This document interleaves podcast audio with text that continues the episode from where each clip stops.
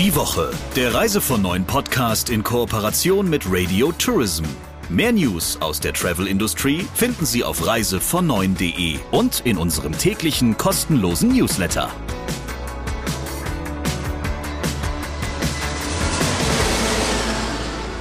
Herzlich willkommen zur neuen Ausgabe des Reise von Neuen Podcasts mit Christian Schmicke und mit Sabrina Gander, der Chefin von Radio Tourism.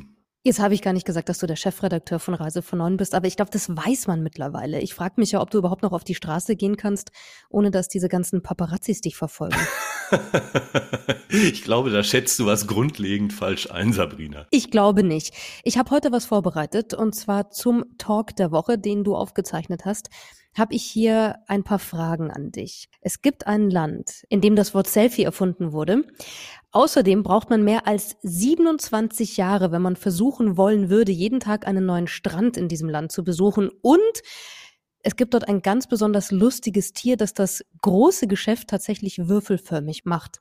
Jetzt darfst du raten, von welchem Land ich spreche. Das müsste ich jetzt anhand der Dinge, die du erwähnt hast, tatsächlich raten, aber es dürfte sich um Australien handeln. Wusstest du diese ganzen Fakten über Australien? Nein.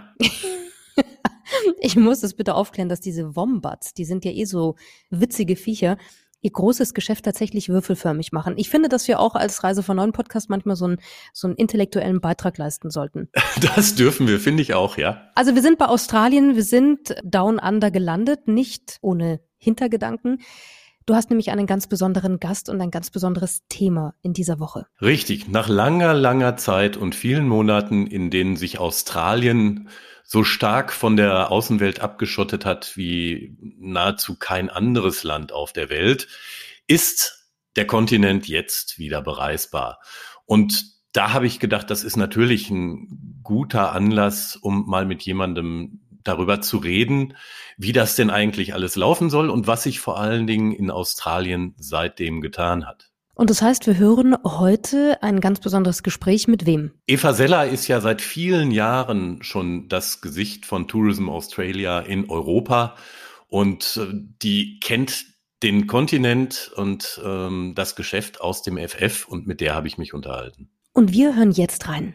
Hallo Eva, ich grüße dich. Ja, hallo. Eva, am 21. werden nach fast zwei Jahren endlich die Grenzen Australiens wieder für Besucher geöffnet. Ich kann mir vorstellen, dass das ähm, für dich eine ganz, ganz großartige Botschaft ist. Und gleichzeitig habe ich mich gefragt, was du denn eigentlich so in der ganzen Zeit wohl gemacht haben magst. Denn was macht eine Tourismuswerberin, wenn kein Tourismus ist? Das ist in der Tat eine sehr berechtigte Frage und wahrscheinlich hätte ich dir vor zwei Jahren darauf auch gar keine ordentliche Anko Antwort geben können. Ähm, letztendlich hat sich herausgestellt, für uns das Wichtigste in der kompletten Phase der geschlossenen Grenzen war, dass wir die Kommunikation aufrechterhalten und dass wir mhm. Australien in den Köpfen der Leute bewahren. Das war für uns in zwei Phasen geteilt, denn ich sag mal, zum Anfang der geschlossenen Grenzen waren wir ja in der gleichen Situation wie ganz viele andere ähm, touristische Destinationen, egal ob im unmittelbaren europäischen Ausland oder aber auch in der weiteren Welt. Das heißt, da haben wir eigentlich alle das Gleiche gemacht. Wir haben versucht, die Lage zu beschreiben. Wir haben den Kontakt nach wie vor aufrechterhalten mit unseren Vertriebspartnern vor Ort, aber auch mit Leistungsträgern in Australien.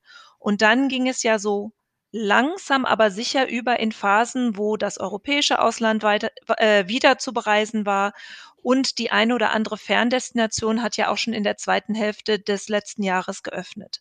Und da wurde es für uns umso wichtiger, darauf zu achten, dass der Traum vom Australienurlaub weiter mit Leben gefüttert wird, dass die Leute uns ganz schlichtweg nicht vergessen und dass auch die Lust auf einen zukünftigen Australienurlaub ähm, gesteigert wird oder zumindest erhalten bleibt. Und natürlich mussten wir unseren Vertriebspartnern auch ja so aktuell wie möglich immer wieder die Informationen an, an die Hand geben, wie sieht's denn in Australien überhaupt aus? Sind wir bereit für einen Neustart? Und da haben wir uns wirklich, um ein paar konkrete Beispiele zu nennen, einiges einfallen lassen. Also auf der einen Seite ähm, sind wir ja auch mit emotionalen ich sag mal, Erlebnissen an unsere mhm. Partner reingegangen. Beispielsweise habe ich mindestens dreimal Dot Painting, also Aboriginal Dot Painting Workshops gehalten mit den Produktmanagern und Reisebüros und auch Medienvertretern hier in Deutschland. Hm, waren heißt, die online? Waren, Genau, äh, ja, die waren online ja. und wir waren live zum Uluru geschaltet, zu Marokko Arts. Da saß dann jeweils eine andere Aboriginal Künstlerin, die hat uns erzählt, was sie malt. Sie hat auch während des ganzen Gesprächs gemalt und uns hinterher beispielsweise ihr Bild erklärt. Und sie hat dann aber auch uns ähm, ja eine Anleitung gegeben, wie wir malen können. Und war am Ende, ehrlich gesagt, viel mehr daran interessiert, was unsere Bilder denn darstellen und äh, hat dann auch jeweils in den Sessions ein Bild ausgewählt, was ihr am besten gefiel, aus welchen Gründen auch immer. Und dieser Mensch hat dann äh, ihr Original gewinnen können. Oder wir haben mit äh, einer anderen Aboriginal Elder, der Auntie Dale aus Westaustralien, einen Bush-Tucker-Workshop gemacht. Da hatten mhm. Journalisten vor Ort hier ein kleines Paket bekommen mit Gewürzen aus dem australischen Busch und sie hat ganz genau erklärt, wie sie das verwenden würde und auch Fragen beantwortet. Also das war ein Teil. Dann hatten wir tatsächlich die ATE, das ist ja unsere größte touristische Messe. Die hat im letzten Jahr virtuell stattgefunden. Und da hatten wir natürlich einiges zu tun, weil es ist ja doch was anderes, ob du dich nur virtuell triffst oder im echten Leben. Da haben wir um die Messe herum ein ja, Programm von interessanten Inhalten beispielsweise strukturiert mit ähm, ja, ob es jetzt Gesprächsrunden waren mit auch hier wieder mit Aboriginal Tourismusanbietern oder einfach unsere Managing Director, die uns allen ein Update gegeben hat. Also da lief sehr, sehr viel. Und gerade auch in einem Bereich, der mir persönlich immer schon sehr wichtig war, in der Pressearbeit. Also die Presse, und damit meine ich jetzt Presse, die sich an unsere Reisenden äh, wendet, die brauchten ja auch weiter Geschichten. Das heißt, die haben sich so ein bisschen drauf gestürzt, was ist denn vielleicht ein bisschen außergewöhnlich in Australien? Wie überwinden die Australier die Krise? Was entwickelt sich im Land? Und da haben wir sehr viel Schönes streuen können, haben auch tatsächlich ein paar Beileger in den Markt gebracht mit bekannten deutschen Reisepublikationen, damit halt auch wieder dieser Traum befüttert wird. Und natürlich gibt es zu unterschiedlichen äh, Momenten in dieser Krise ähm, Situationen, wo sich, sag ich mal, die Regularien vor Ort geändert haben. Mhm. Letztes Jahr kam dann ja beispielsweise ein Zeitpunkt, wo Reisende aus ähm, Singapur, Japan, Südkorea beispielsweise wieder einreisen durften oder die Neuseeländer.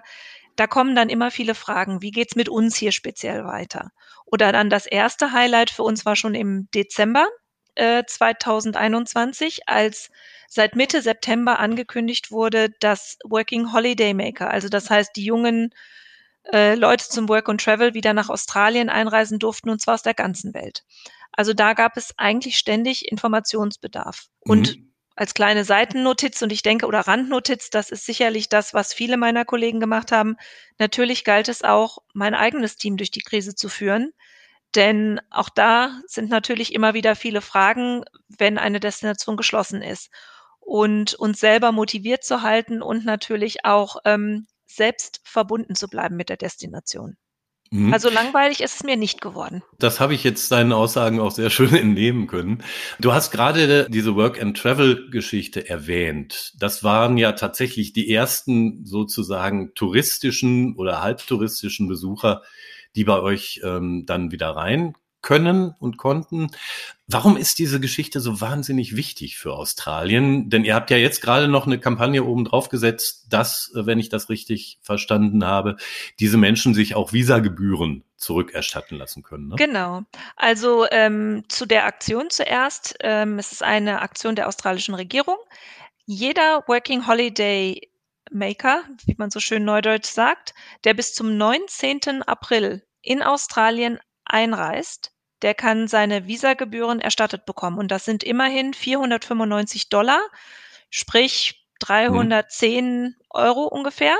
Damit kann man sich vor Ort natürlich den ein oder anderen Tagesausflug oder sonstiges erlauben. Warum macht Australien das? Erstmal, ähm, die australische Regierung hatte anfangs immer gesagt, sie öffnen schrittweise wieder. Das heißt, sie wollten natürlich jetzt Besuchergruppen oder in manchen Fällen Nationalitäten auswählen, wo man testen kann, dass das Ganze auf sichere Art und Weise mit der Wiedereröffnung passiert. So wurden halt die ein oder anderen Regionen im asiatischen äh, Bereich ausgewählt. Die Working Holiday Maker im Speziellen erfüllen in Australien auch eine ganz wichtige Rolle. Sie sind schlichtweg Arbeitskräfte. Hm. Sie sind Arbeitskräfte viel auch im touristischen Bereich oder im landwirtschaftlichen Bereich. Und da geht es Australien ehrlich gesagt nicht anders als in vielen anderen Ländern und auch uns hier in Deutschland. Es fehlen Arbeitskräfte. Es sind natürlich weniger Saisonarbeiter aus anderen Teilen, ich sag mal, des, des ähm, australischen Umlands gekommen. Ähm, und die Working Holiday Maker, die vor der Pandemie einen großen Teil dieser saisonalen Jobs ausgefüllt haben, waren auch nicht mehr da. Es sind ein paar nach Grenzschließungen noch geblieben, aber das wurde natürlich über die Zeit auch immer weniger. Und so hat man sich gedacht, okay, das sind im Regelfall recht flexible Menschen, die auch jetzt fast zwei mhm. Jahre ja generell nicht das machen konnten, was man gemeinhin oft nach der Schule macht. Ins Ausland gehen, bisschen reisen, bisschen jobben, sich wertvolle Lebenserfahrungen sammeln oder vielleicht auch erstmal orientieren, dass man nach der ganzen Schulzeit weiß, okay, wohin will ich denn? Und was man nicht vergessen darf, Englisch lernen. Ne? Also Englisch auf einem Niveau lernen, das einem in der Arbeitswelt dann auch helfen kann. Und so haben wir seit dem 15. Dezember für diese Besuchergruppe geöffnet. Und äh, ich muss sagen, das hat sich auch als ein sehr positiver Schritt gezeigt, denn es sind tatsächlich direkt mit ich sag mal, nach vier bis sechs Wochen hat es weltweit schon um die 23.000 ausgestellte Visa gegeben. Und Deutschland spielt damit in den oberen Rängen mit ähm, von Visa-Anträgen, die hier gestellt und auch bewilligt wurden. Und ich selber kenne schon die ersten Leute, die unten angereist sind, habe in meinem engsten Kreis eine junge Dame, die nächsten Sonntag einreisen wird. Also kommt gut an. Eva, wie ist es denn eigentlich bei der langen Schließung nach außen der australischen Tourismusbranche ergangen? Also den Tourenanbietern, den Betreibern von Hotels und Lodges und sonstigen Dienstleistern. Gab es da staatliche Unterstützung oder erkennt man die Branche jetzt gar nicht mehr wieder? Also es gab äh, staatliche Unterstützung. In Australien ist das ein ganz klein bisschen anders als hier. Ähm, dort gab es verschiedene Formen, die dann jeweils nur zeitlich beschränkt gültig waren. Also es gab auch mal eine kurze Zeit, da hatten sie ein Pendant zu unserem Kurzarbeitergeld. Das hieß anders, es funktionierte auch leicht anders, es war aber vom Prinzip her das. Dann gab es eine andere Phase, da wurden durch äh, Flugsubventionen wurde der inneraustralische Tourismus angekurbelt, sodass dann letztendlich die Leistungsträger von den Besuchern profitierten, die in ihre Gegenden kamen. Und ähm, natürlich gab es auch dort die ähm, Möglichkeit und Überbrückungshilfen auf australische Art äh, zu beantragen. Wie die, wie die Branche aussieht, es ist auch dort so, dass das natürlich nicht spurlos an der Tourismusbranche vorbeigezogen ist. Denn ich sprach schon das Thema von Arbeitskräftemangel an. Das betrifft natürlich äh, einige Regionen. Da sind wir aber recht zuversichtlich, dass sich das in den nächsten Wochen jetzt, ähm, ich sag mal, wieder verbessern wird. Wo es die ganze Zeit sehr, sehr schwierig war, ist sowohl in den großen Städten Australiens, also da wird auch jetzt, äh, da freut man sich immens auf den internationalen Besucher und auch auf die Möglichkeit, wieder Kongresse, Messen oder sonstige Incentives abzuhalten. Mhm. Denn in Australien war es ja nicht anders als hier. Die Leute hat es aus den Städten rausgezogen für ihre Urlaubserlebnisse. Und äh, dementsprechend ist mir jetzt von keinen größeren Schließungen bekannt, aber dass das Ganze ein bisschen auf Sparflamme lief, das war schon der Fall. Hm. Das heißt, die Australier haben also da, wo sie reisen konnten, denn es waren ja auch zwischen den Bundesstaaten, wenn ich es richtig erinnere, nicht immer mhm. alle Grenzen offen und ähm, insofern richtig. war ja auch da der Reiseverkehr limitiert, aber die Australier haben die Gelegenheit genutzt, um ihr eigenes Land besser kennenzulernen. Das ist ja ein Phänomen, was wir hier auch festgestellt ich haben. Ich wollte gerade sagen, ich glaube, das ist auf der ganzen Welt so ein bisschen so gewesen, wo es halt auch eine Bevölkerungsgruppe gibt, die groß genug ist, dass sowas funktionieren kann. Und da war Australien in der guten Lage. Ja, ich denke, ganz am Anfang der Pandemie, Pandemie haben auch die Australier erstmal gewartet und geguckt, wie schnell denn vielleicht sich das Ganze erledigt hat und man ins Ausland reisen kann. Aber dann hat sich ja schnell gezeigt, so schnell geht diese Krise nicht vorbei. Und dann wurde auch inneraustralisch gereist.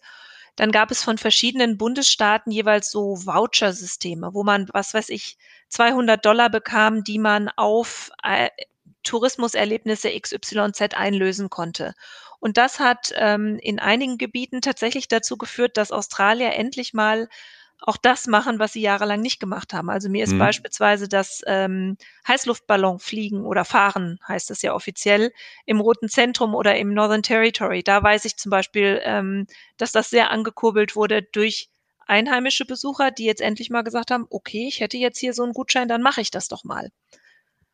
Also das hat Gott sei Dank funktioniert. Nichtsdestotrotz, es wird ganz sehnsüchtig auf den internationalen Besucher wieder gewartet.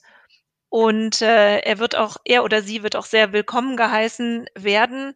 Und wir freuen uns einfach darauf, dass das Geschäft wieder in geregeltere Bahnen laufen kann. Mit welcher Entwicklung rechnet ihr denn für die nächsten Monate? Wird jetzt der große Run losgehen oder glaubst du eher, dass sich das ähm, dann wieder zu den nächsten europäischen Wintermonaten hin so entwickeln wird? Was passiert? Also ich denke, an erster Stelle wird jetzt von allen Seiten erstmal die Kommunikation sehr hochgefahren. Und das merke ich vor allen Dingen bei unseren Vertriebspartnern, die jetzt ähm, von uns ganz genau ganz viele Details abfragen und dann an ihre Kunden gehen. Und die hoffen natürlich, dass jetzt die Buchungen reinkommen. Bei Buchungen rechne ich in den nächsten Wochen schon mit einem starken ähm, Anstieg. Denn jetzt wissen die Leute ja wieder, okay, die Grenzen öffnen unter den und den Bedingungen und ich kann reisen. Ich glaube, von den Besucherströmen, also von den Ankünften oder Abreisen, wie man es auch immer äh, sehen möchte, bei Working Holiday erwarte ich mir schon, dass zwischen jetzt und dem Beginn der Sommerferien noch einiges reisen wird, nämlich all die jungen Leute, die noch nicht ihr Studium, ihre Ausbildung oder sonstiges begonnen haben und es geplant hatten. Bei den Reisenden außerhalb des jungen Segments rechne ich tatsächlich eher damit, dass jetzt die Leute wahrnehmen, Australien ist wieder offen. Sie sehen die Angebote, auch seitens der Fluggesellschaften, die ja jetzt alle hochfahren und mit Angeboten in den Markt gehen. Und ich denke, dass wir da eher so zum späten Frühjahr, Sommer merken, dass die Leute wieder ähm, nach Australien reisen, wenn ich vom Gros der Leute spreche. Gibt es denn Angebote, besondere touristische Angebote, die dir spontan einfallen, die die Leute jetzt in Anspruch nehmen können, die vor der Krise nicht da war? Also das ist das Schöne. Australien ist nicht im Winterschlaf gewesen, diese zwei Jahre lang, sondern es hat sich einiges ähm, entwickelt, was ähm, ja, wo, wo die Leute auch die Zeit für genutzt haben oder wo, sage ich mal, vielleicht der Zeitgeist jetzt eher hinführt. Wo wir einige Entwicklungen gesehen haben, ist tatsächlich im Bereich der ähm, Discover Aboriginal Experiences, First Nations, ähm, wo ich selber mich auch schon sehr darauf freue, das hoffentlich dann bald kennenzulernen. Also mal ganz klassisch, zum Beispiel in Sydney.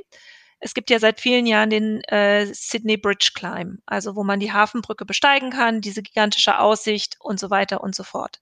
Und da gibt es jetzt äh, seit Ende letzten Jahres den sogenannten Burrawa Climb. Das ist also ein Bridge Climb, der aber von einem äh, Aboriginal Führer durchgeführt wird, der mal eine ganz andere Perspektive dem Ganzen bringt. Er erzählt halt, was Sydney, das Gebiet von Sydney, für die ja, Ersteinwohner, müssen wir ja fairerweise sagen, darstellt und was es da für Geschichten gibt. Und ich glaube, das ist nochmal eine ganz, ganz andere Perspektive. Ein weiteres Produkt, was ich mitbekommen habe im Arnhem-Land äh, vom Northern Territory, da gibt es speziell für Frauen ein Angebot äh, von den Yolnu Women, die, ähm, also es heißt Dillybag Tour. Dillybag ist eine, eine äh, Tasche aus ähm, Blättern, die wird ge, gewebt, heißt es, glaube ich, auf Deutsch. Und das ist die Dillybag Tour for Women. Und sie zeigen ganz speziell kulturelle Aspekte für Frauen, also von Frauen für Frauen. Das ist zum Beispiel was, wo ich, als ich das gelesen habe, mir gedacht habe, okay, da muss ich mal hin und das lernen. Was natürlich sich auch weiterentwickelt hat, ähm, ist beispielsweise auf Kangaroo Island, das ja leider Gottes durch die Buschbrände recht betroffen war, äh, anfangs 2020.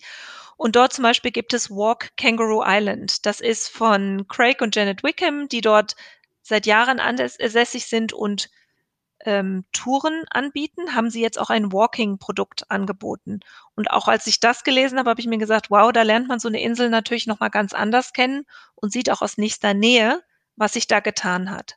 Natürlich haben sie auch zig Hotels entwickelt. Das würde jetzt zu weit führen, die alle aufzuzählen. Im kulinarischen Bereich einiges, aber das waren jetzt mal so drei Mhm. Beispiele, wo ich sagen würde, Interessiert mich, finde ich spannend. Auch im Bereich des Great Barrier Reefs gibt es so das ein oder andere, was man noch erwähnen kann. Auch im Bereich First Nations, das Dreamtime Snorkel und Dive ist beispielsweise ein Boot von Cairns aus, wo man mit ähm, Aboriginal Tauchführern oder Schnorchelführern aufs Riff gehen kann und natürlich die Geschichten auch mal hört aus ihrer Sicht und was das Wasser beziehungsweise das Element Meer für sie auch bedeutet. Mhm. Nun sind ja die meisten Reisen ja aus Europa sowieso, aber auch aus vielen anderen Ecken der Welt nach Australien zwangsläufig Fernreisen. Glaubst du, dass die Klimadebatte auf das Reiseverhalten und auf die Touristenströme ähm, bei euch im Land Einfluss hat? Ich glaube, dass es generell Einfluss auf die Menschen bei ihrem Reiseverhalten haben wird, weil man einfach genauer nachdenkt. Was jetzt Australien angeht, du hast recht, es ist eine Fernreise und es ist im Regelfall auch eine Flugreise. Den Flugaspekt möchte ich persönlich jetzt hier nicht angehen, weil ich denke, da klären die verschiedenen Fluggesellschaften dazu auf, was man machen kann. Wenn man aber jetzt mal sich Australien vor Ort betrachtet, wir haben um die 20 World Heritage Seiten und sind das Land mit der ältesten noch lebenden Kultur der Welt. Und diese Grundlage beziehungsweise die Natur und auch diese Wertschätzung der Natur ist in Australien sehr gegenwärtig und das ist was, was die Menschen interessiert. Ich erwarte, dass die Reisen und wir ermutigen auch die Reisenden, dass sie sich Zeit nehmen für ihre Reise. Entscheidet sich vielleicht auch für Tourenanbieter, die eng mit der örtlichen Community verbunden sind oder auch sonstige Anbieter wie, ähm, ich sag mal, äh, Essensanbieter oder ähm, sonstige Produkte, die wirklich von dort aus kommen und mit dem man dann oder mit dem Erwerb dessen man dann etwas der örtlichen Gemeinschaft zurückgeben kann. Und ich glaube, das wird sehr zunehmen, dass sich die Menschen mehr damit beschäftigen, okay, was konsumiere ich jetzt hier, egal ob das eine Tour ist oder ein Produkt, was man vielleicht mit nach Hause nimmt und welchen Eindruck hinterlasse ich. Das heißt, es könnte sein, dass die Menschen sich etwas genauer überlegen, ob sie reisen wollen und wenn sie reisen wollen, dass sie sich dann für ihre Reise auch mehr Zeit nehmen. Genau, und bewusster für das, was sie dann, äh, also wie sie auch reisen, nicht nur, dass sie reisen, sondern wie sie reisen, dass sie sich da bewusster informieren und dann auch entscheiden. Liebe Eva, vielen Dank für deine Einschätzung. Sehr gerne, hat Spaß gemacht. Ich kann es leider nicht verhindern, Christian. Ich muss schon noch ein paar Fakten zu Australien jetzt raushauen. Der durchschnittliche Australier trinkt 96 Liter Bier pro Jahr. Und einen Weltrekord hat der ehemalige Premierminister Bob Hawke aufgestellt. Der trank nämlich ein Liter Bier in elf Sekunden. Elf Sekunden, das ist in der Tat eine stramme Leistung. Sind die 96 Liter Bier im Jahr viel eigentlich oder wenig? Ich habe keine Ahnung. Ich fand das nur sehr lustig. Ich finde, es gibt wahnsinnig viele lustige, tolle Fakten, aber vor allem ist es schön, dass dieser Kontinent endlich wieder aufmacht.